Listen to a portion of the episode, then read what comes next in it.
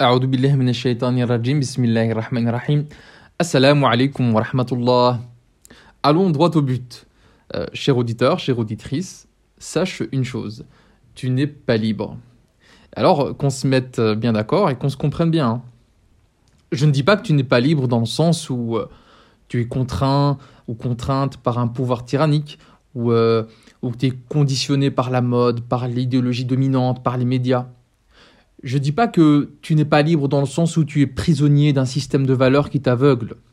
Non, non, non, pas du tout. C'est c'est plus simple, c'est plus basique, c'est plus fondamental que ça. Tu n'es pas libre dans le sens où tu n'as aucun libre arbitre. Rien. Nada, walou. Alors, tu es sans doute étonné que j'expose cette thèse de manière aussi directe, aussi lapidaire. C'est euh, un peu excessif, penses-tu peut-être? Et pourtant, pourtant, dans cet épisode des podcasts du, du Critérium, je vais te prouver de manière imparable, indubitable, inexorable, que le libre arbitre n'existe pas.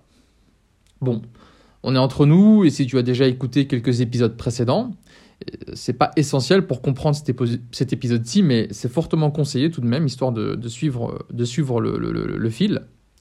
Je disais donc, on est entre nous, donc, tu t'en doutes, il y a Anguille sous roche. Tu commences à connaître le ton de cette émission, une émission où j'essaie d'aller à rebrousse-poil contre nos intuitions, contre nos préjugés, contre nos préconceptions. Et une manière de le faire, c'est en accordant à l'autre, à notre interlocuteur, à notre adversaire, de lui accorder le bénéfice du doute.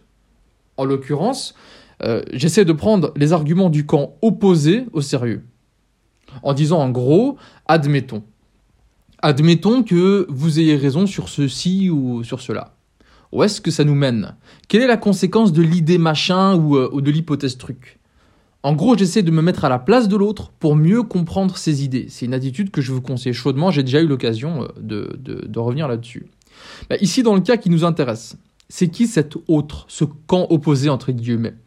Bah, Depuis quelques épisodes, c'est la thèse de l'athéisme, du matérialisme, du déterminisme qu'on explore, qu'on interroge qu'on essaye de prendre au sérieux véritablement. On a déjà vu surtout dans l'épisode 6, et on me glisse dans l'oreillette que cet épisode 6 est important pour mieux saisir certains concepts importants. Bon, je disais donc qu'on a vu dans l'épisode 6 que l'athéisme se confronte à un obstacle un peu embêtant. Si on prend sérieux la méthode scientifique, alors il faut qu'il y ait un créateur. Dans cet épisode-là, euh, dans cet épisode-ci, pardon, je vais te prouver que si on suit cette même méthode sci- scientifique, alors la notion de liberté n'a aucun sens. Alors j'entends bien certaines objections qui pourraient être formulées. Un coup je parle d'athéisme, un coup je parle de méthode scientifique, et je passe de l'un à l'autre comme si c'était des, concepts interchangeables. Or évidemment c'est pas exactement la même chose, c'est vrai. Ceci dit, il existe peut-être des athées qui défendent pas leurs idées à partir de, de considérations scientifiques. Mais il faut quand même admettre une chose c'est la science, c'est les progrès de la science, c'est la méthode scientifique qui a poussé beaucoup de, penseurs, euh, d'intellectuels, de savants, et euh, in fine, une bonne partie des gens dans le monde occidental vers l'athéisme. Prenons par exemple Richard Dawkins, que je vous ai déjà présenté, c'est le penseur athée le plus célèbre aujourd'hui, l'auteur du, du, du livre euh, Pour en finir avec Dieu. Et lui-même, il le dit explicitement, il le dit, c'est la science qui m'a convaincu que Dieu n'existe pas. Il y a d'autres penseurs athées qui disent exactement la même chose, hein, notamment dans l'entourage de Richard Dawkins, des noms qui reviennent souvent, Sam Harris, Daniel Dennett, etc. Bon. Par ailleurs, il y a une étude sociologique dont j'ai déjà parlé dans un épisode précédent, et qui avait démontré un résultat similaire. Une des trois grosses raisons, les deux autres, on les met de côté, on en parlera plus tard, Inch'Allah. Une des trois grosses raisons qui poussent les musulmans souvent vers le doute de l'existence divine, et parfois vers l'athéisme, c'est la science. Parce que, en gros, pour faire vite, si j'explique le monde par des lois scientifiques, j'ai plus besoin de l'hypothèse Dieu. Alors, cher auditeur, chère auditrice, considérons ici, hein, pour, euh, pour l'exercice, que l'athéisme et la méthode scientifique sont tellement liés qu'ils font presque un. Revenons à nos moutons. Pourquoi est-ce que l'athéisme amène à dire la chose suivante Le libre arbitre n'existe pas. On va commencer par le commencement. C'est quoi les piliers de la méthode scientifique? C'est quoi? C'est le matérialisme et le déterminisme. Alors, oulala, je viens d'utiliser des mots barbares, matérialisme, déterminisme, mais en fait, ce sont des concepts ultra importants pour comprendre la suite. Mais plus fondamentalement, c'est des concepts ultra importants pour comprendre le monde d'aujourd'hui. Donc, je te conseille d'écouter jusqu'au bout Et promis, on fera, on fera simple, on essaiera de faire le plus simple possible. Alors le matérialisme, c'est pas à comprendre dans le sens habituel qu'on utilise dans le langage de tous les jours. C'est pas euh, l'amour de l'argent, la richesse, la gloire.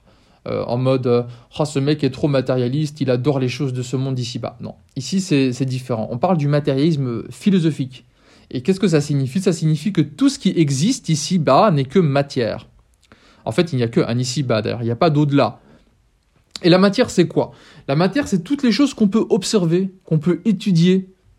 Il euh, n'y a pas de place pour le monde spirituel, pour le monde des idées, le monde métaphysique. Rien n'existe si ce n'est les objets. quand je dis les objets, c'est pas uniquement ce que je peux toucher de la main. Prenons un exemple, euh, la lumière. Je peux aller dans un laboratoire, je peux avoir euh, un, comment dire, un, laser, une lampe, et je peux étudier la lumière. Je peux l'étudier, même si je peux pas la toucher de la main. Mais ce qui compte, c'est que je, peux l'observer, je peux faire des observations là-dessus, faire des prédictions, faire des expériences. Donc les objets euh, massifs, mais aussi l'énergie, les ondes, etc. Donc il n'y a que ça qui existe. Point à la ligne dans le matérialisme philosophique. Et le déterminisme, c'est quoi? Ben, C'est lié. Bon, la réponse du déterminisme, c'est quoi? C'est déjà dans le mot déterminisme. Ça veut dire en gros que les relations entre ces matières, ces objets dont on vient de parler, c'est que des relations de cause à effet. Donc ça veut dire quoi? Ça veut dire que ce qui arrive avant détermine ce qui va arriver ensuite. Et tout, et quand je dis bien tout, c'est tout. Tout ce qui arrive dans le monde matériel est déterminé par des causes.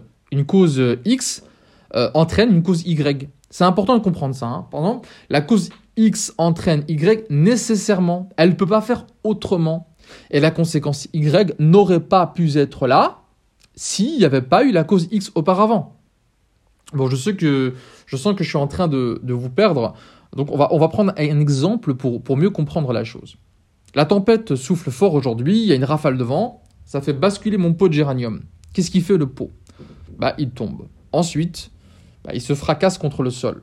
Pour comprendre cet enchaînement d'événements, en bon scientifique, je considère que tout ce qui se passe est une suite de causes et de conséquences. Le vent est causé par une, euh, dépression liée à, je sais pas moi, un front orageux qui nous vient d'Espagne, mettons. Bon, ce front orageux est lui-même causé par quelque chose qui est arrivé avant. Deux choses cruciales donc. Premièrement, tous les événements sont matériels. Il n'y a rien dans cette suite d'événements qui soit en dehors du monde matériel. Deuxièmement, tout est lié par des causes et des conséquences. Le pot de géranium n'aurait pas pu faire autrement que de tomber. Il n'a pas eu le choix. Il subit les lois fondamentales de, la physique, de la chimie, bref, des lois scientifiques. Mais le vent aussi, il ne peut pas faire autrement que de survenir par une cause antérieure qui s'est passée avant, et il ne peut pas éviter de faire tomber le géranium. Bon, est-ce que vous voyez où je veux en venir? Je sens que peut-être certains d'entre vous ont déjà saisi, d'autres euh, sont peut-être en train de galérer, euh, mais c'est pas grave, on y arrive petit à petit. Là où je veux en venir, c'est à la question suivante. Est-ce qu'il y a une chose dans cet enchaînement qui est douée de liberté? Le vent, le pot de géranium, l'orage, etc. Est-ce qu'ils ont eu le choix de faire ce qu'ils ont fait? Est-ce qu'ils ont eu la possibilité de faire autre chose que ce qu'ils ont fait? La réponse, évidemment, si on est athée, mais si on est de bon sens, hein, finalement, c'est-à-dire si on est matérialiste et déterministe, la réponse, elle est claire. Non, non, non et encore non. A entraîne B, B est causé par A, point à la ligne. Mais, euh, cher auditeur, chère auditrice, je comprends ton scepticisme. Quel rapport avec nous les humains? En quoi est-ce que ça nous concerne? Pourquoi est-ce que ça nous empêcherait, nous, d'être libres? Bah, La réponse, en fait, elle est assez simple. Il suffit, en fait, de définir la liberté pour comprendre où réside le souci. Définissons euh, la liberté. La liberté, c'est la possibilité pour un agent, c'est-à-dire toute chose qui agit, c'est dans ce sens-là qu'il faut comprendre agent. Donc, c'est la possibilité pour un agent de penser, de faire, de dire quelque chose indépendamment des contraintes. C'est-à-dire, je suis libre si je fais telle chose parce que je le veux et non en raison d'une contrainte. Le pot de géranium, pour être libre, aurait dû avoir le choix entre tomber ou non du balcon, même si le vent souffle. De la même façon, un être humain, pour être libre, devrait pouvoir choisir d'agir de la manière qu'il désire, indépendamment des causes qui se sont déroulées avant. Or, euh, je te rappelle, l'athée considère que tout n'est que matière. Il n'y a pas d'esprit, il n'y a pas d'âme, il n'y a pas d'idée, il n'y a pas de métaphysique, il n'y a rien en dehors de la matière. Comment donc notre corps, notre cerveau, nos neurones pourraient agir librement? Alors que bah, ce sont des choses soumises aux mêmes lois physiques, scientifiques que le vent ou le pot de géranium. Pour bien comprendre le lien que je fais ici entre le pot de géranium et notre cerveau, euh, je te suggère d'y aller par étapes pour mieux saisir à quel point, en fait, cette démonstration elle est logiquement implacable.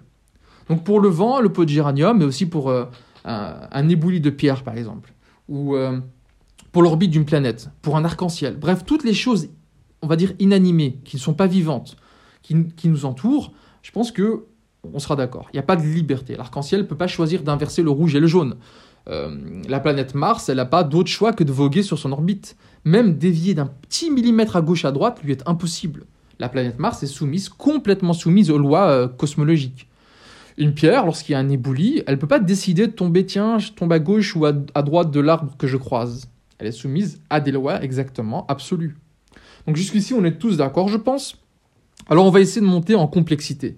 Prenons quelque chose de plus complexe que ça, une, tulipe, euh, une bactérie ou un champignon. ce sont des organismes qui sont vivants. Est-ce qu'ils sont doués de liberté? euh, Ce serait évidemment un peu absurde de le penser. Une bactérie ne peut pas faire autre chose que d'être soumise euh, à son patrimoine génétique, par exemple, et à son environnement extérieur. On n'observe pas un champignon en se disant Oh, mais comme c'est dommage, ce champignon aurait dû pousser dans cette direction plutôt que celle-ci, euh, ce champignon a fait un mauvais choix. On n'étudie pas une pieuvre euh, en disant Ah, mais c'est un choix idiot qu'elle a fait en allant chasser dans cette direction. Et pourtant, ce sont des objets qui sont vivants là.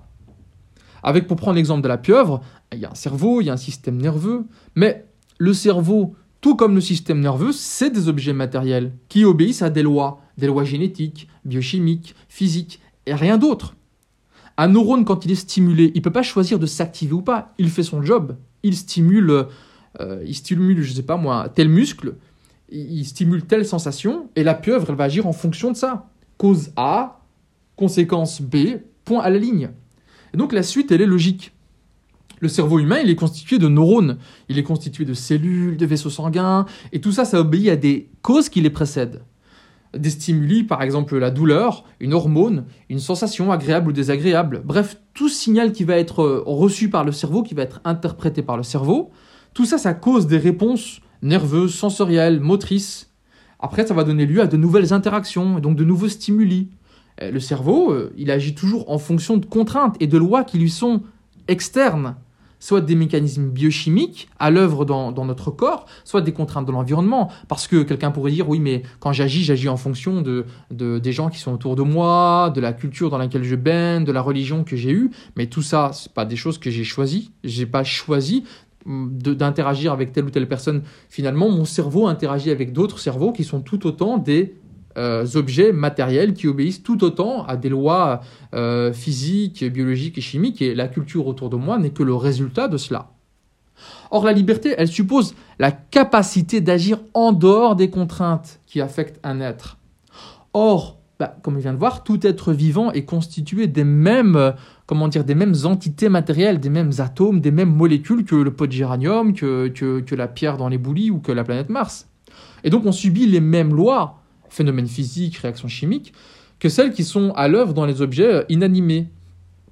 En plus, les lois fondamentales qui régissent ces entités, elles sont absolues. Elles, s'exercent en tout lieu, en tout temps. On ne peut pas échapper à ça. Donc, conséquence de tout ça, les êtres vivants, comme les objets inanimés, sont en tout temps, en tout lieu soumis à ces lois fondamentales qui les contraignent de manière absolue. Et donc la conclusion, euh, elle coule de source. Puisqu'on ne peut jamais échapper à ces contraintes, c'est qu'on n'est jamais libre. Ah, ça peut paraître absurde comme conséquence. Euh, vous allez peut-être penser que j'ai une thèse originale et que je fais dire à l'athéisme ce qu'il ne dit pas. Et pourtant, en fait, il n'y a rien d'original là-dedans. C'est une conséquence à laquelle bah, sont déjà arrivés euh, beaucoup d'athées, beaucoup de matérialistes depuis des siècles. Je ne sais pas si vous connaissez Spinoza, qui est un grand philosophe euh, qui est, on va dire, d'origine juive au sens où il, est issu d'une famille juive, mais où il n'est pas croyant. Et déjà au XVIIe siècle, il affirmait que Descartes a tort, parce que Descartes avait dit qu'il y a l'objet matériel, notre corps humain, et qu'il y a notre esprit. Et Spinoza a dit non, non, que nenni, que nenni, l'esprit n'existe pas. Descartes a tort. Il n'y a pas de dualité entre corps et esprit, il y a juste le corps. Il y a un corps qui n'est que matière, et cette matière ne réagit qu'à des causes antérieures. Et finalement, les humains sont des animaux comme les autres. Or, les animaux ne sont pas libres. Ils agissent sur des dynamiques de pulsion, de passion. Donc Spinoza a eu cette phrase célèbre, très célèbre, hein, qui est un classique au bac philo, quoi. C'est Telle est cette liberté humaine que tous les hommes se vantent d'avoir et qui consiste en cela seul que les hommes sont conscients de leurs désirs et ignorants des causes qui les déterminent. Ça fait un peu charabia, mais c'est assez simple euh, finalement à comprendre lorsqu'on se concentre deux secondes sur cette phrase. Ça veut dire que la liberté qu'on ressent, elle n'est qu'une illusion en fait. C'est-à-dire que moi, quand, quand je désire quelque chose et je fais quelque chose, j'ai l'impression que c'est moi qui agis, alors qu'en fait, c'est mes pulsions biologiques qui ont agi, rien d'autre. La liberté, ce n'est qu'une illusion. Euh, comme on ne comprend pas comment notre cerveau réagit, on croit qu'on est libre. Il n'y a pas que Spinoza. Déjà au XVIIe siècle, il y a un autre intellectuel français qui est un médecin qui s'appelle Julien Offray de la Métrie. Il est matérialiste, il est empiriste, c'est-à-dire qu'il ne croit que euh, aux choses qui sont prouvées par l'expérience. Et il affirme que nous sommes des hommes-machines. En gros, on est comme des robots. Si je construis un robot, euh, je mets un algorithme dans le robot et le robot, je sais pas moi, quand il y a de la lumière bleue, il lève le bras droit, mettons. Ben, ce serait absurde de penser qu'il est libre on pourrait imaginer que le robot pense qu'il est libre, mais il ne, l'est pas. Et donc, en gros, nous sommes des hommes-machines, on est déterminés. Et donc de la maîtrise, ensuite, quand il va faire cette expérience de la pensée, bah, il va rejeter la conception euh, divine. Il va dire que Dieu n'existe pas. Et ça, c'est pas que des intellectuels du XVIIe siècle. Hein. Plus proche de nous, il y a des gens comme Richard Dawkins, comme Sam Harris, comme Daniel Dennett. C'est trois des plus grands intellectuels athées vivants aujourd'hui. Ils disent pas autre chose mais pas que eux, il y a un nombre incalculable de philosophes, de chercheurs, de scientifiques, d'intellectuels de toutes les disciplines. Je pourrais vous citer leurs livres, je pourrais vous citer plein de citations, ça prendrait ici trop de temps, et de toute façon ce serait juste une répétition de ce que je viens de dire. Nous ne sommes pas doués de libre arbitre, point à la ligne. Euh, bah, imaginons que je suis dans une pâtisserie. J'hésite entre une tarte aux fruits et un chou à la crème. Bon voilà, je choisis la tarte. La question c'est est-ce que je l'ai fait librement? Aurais-je pu faire autrement? Est-ce que j'ai été libre dans mon choix? Autrement dit, par exemple, si je remontais dans le temps, juste avant mon choix, je suis de nouveau euh, devant le choix la crème et la tarte, est-ce que serait possible que j'agisse autrement? Selon la manière athée et matérialiste de voir les choses, non. Parce que finalement, les, réactions moléculaires qu'il y a eu dans mon cerveau, c'est les mêmes. Elles ne peuvent pas entraîner autre chose que ce qu'elles font. Il se passe quelque chose dans mon cerveau qui me fait, qui me fait dire, tiens, la tarte est meilleure. Et ça, c'est lié peut-être à mon envie de, sucre, à mon envie de fruits, à mon envie qui sont des choses que je ne maîtrise pas. Donc j'ai suivi des stimuli de mon cerveau, ça m'a poussé ici ou là à cause de lois scientifiques. Même chose quand je choisis autre chose que, entre une tarte et un chou à la crème. C'est la même chose quand je choisis par exemple quelles études je vais poursuivre. C'est la même chose que lorsque je choisis mon partenaire avec qui je vais me marier. C'est la même chose lorsque je décide de partir en voyage ou pas. Pourquoi est-ce que je considère que c'est intéressant de dire tout ça? Parce qu'il y a une situation qui est un peu ironique euh, là-dedans. Et je vais vous dire pourquoi. Je ne sais pas si ça vous a traversé l'esprit, mais euh, il y, a un retournement de situation complètement dingue qui survient quand on pense à ça. Je vais poser le contexte vite fait, mais les intellectuels athées à la Dawkins et compagnie, ils n'arrêtent pas de donner des leçons à tout le monde. Et de préférence aux musulmans d'ailleurs. Leur victime préférée, c'est les musulmans. Donc ces gens défendent la liberté dans le monde occidental, ils se moquent des croyants euh, qui se soumettent aux prescriptions divines, ils disent ce qu'il faut faire, ce qu'il faut pas faire, ils présentent ceux qui croient en Dieu comme des gens qui croient au destin et seraient donc prisonniers de leurs croyances finalement. Or, si on les prend euh, vraiment au sérieux, en fait, c'est tout le contraire qui est vrai. Les athées proposent un monde où la liberté n'est qu'illusion. Le matérialisme qui, en fait, au fond, c'est leur religion, ça aboutit à la conclusion suivante. Quoi que tu fasses, c'est déterminé par des lois scientifiques auxquelles tu ne peux pas échapper. A contrario, nous les musulmans, nous ne sommes pas matérialistes. Nous croyons en un créateur omnipotent qui est capable de nous accorder quelque chose qui est incroyable quand on y réfléchit. Parce que Allah nous a offert quelque chose qui va au-delà des lois scientifiques, des lois matérielles, le libre arbitre il y a ce, il y a ce verset, mais il y, a, il y a, plein d'exemples de versets dans le Coran qui disent la même chose, mais dans la Surah Al-Kahf, la Surah 18, la Surah de la caverne, euh, Allah subhanahu wa ta'ala dit Autrement dit, quiconque le voit, pardon, quiconque le veut, qu'il adopte l'iman, donc autrement dit qu'il adopte la croyance. Et quiconque le veut, qu'il rejette l'iman, qu'il rejette la croyance. Donc Allah nous a clairement donné le, libre arbitre, le choix. Donc pour croire au libre arbitre, le vrai, le pur, pas l'illusion de la liberté euh, dont parle Spinoza et compagnie. Donc pour croire au libre arbitre, il faut absolument rejeter l'athéisme et le matérialisme. Et en fait, c'est ça le retournement de situation complètement dingue, espèce de d'ironie dont, je parlais plus haut. Euh, ceux qui se pensent en fait défenseurs de la liberté, ceux qui donnent les bons et les mauvais points, en fait, ce sont eux qui sont prisonniers d'une conception qui ne donne aucune liberté. Et c'est ceux qui sont convaincus en l'existence d'Allah, c'est ceux qui sont convaincus que Allah nous a accordé à tous la liberté, une espèce de super pouvoir qui défie les lois matérielles. On ne médite pas assez là-dessus, on ne pense pas assez là-dessus, mais le fait de pouvoir choisir de faire un acte ou de faire un autre, c'est en fait une espèce de super pouvoir parce que ça veut dire que je peux faire quelque chose en dehors des lois biologiques qu'il y a dans mon corps. Alors, il y aurait mille et une choses à dire sur ce sujet. Euh, on pourrait par exemple discuter des, conséquences que ça a comme, euh, comme la conception matérialiste athée des choses. Les conséquences que ça a sur le concept de justice, sur euh, le concept de faire un procès, sur le concept de mettre quelqu'un en prison, de sanctionner quelqu'un par exemple. S'il n'y a pas libre arbitre, il y a quand même quelque chose qui est complètement révolutionnaire là-dedans. Donc on pourrait parler de ça. On pourrait parler aussi de, ce que je viens de dire sur le libre arbitre tel qu'Allah nous l'a accordé, sur la responsabilité que ça suppose, des comptes qu'on aura à rendre. Il y aura pas mal de choses à dire sur, ce sujet. Mais il y a aussi un truc qui est intéressant, c'est toutes les, comment dire, les acrobaties intellectuelles que les athées essayent de faire, en fait, pour échapper aux conséquences de leurs propres idées. Parce que quand ils vont au bout de leur logique, ils savent que le libre arbitre n'existe pas, et même ils l'écrivent dans leur livre euh, entre, entre deux paragraphes vite fait, quoique Dawkins ne l'a jamais fait dans son livre euh, Pour en finir avec Dieu mais ils font des acrobaties intellectuelles parce qu'ils essayent quand même d'échapper à ça, parce que c'est une idée qui les gêne. C'est une idée qui les gêne, c'est une conclusion qu'ils n'aiment pas beaucoup, mais qu'ils ne peuvent pas refuser, et donc ça donne lieu parfois, comment dire, à des situations cocasses. Euh, et donc il y a toutes ces choses-là euh, qu'on pourrait, euh, dont on pourrait parler, mais c'est pas l'objet de, cet épisode, ce serait beaucoup trop long.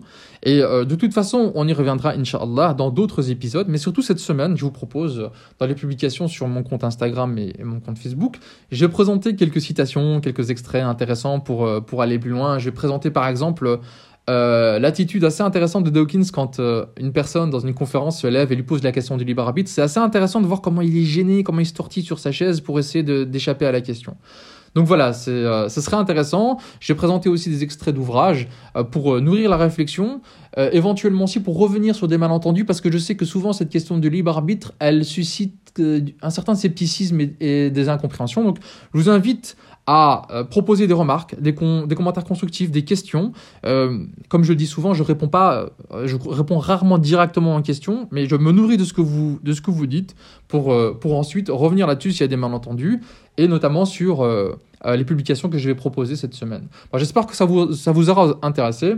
Je vous dis à bientôt pour, euh, pour de prochains épisodes. Wassalamu alaikum wa rahmatullahi wa barakatuh.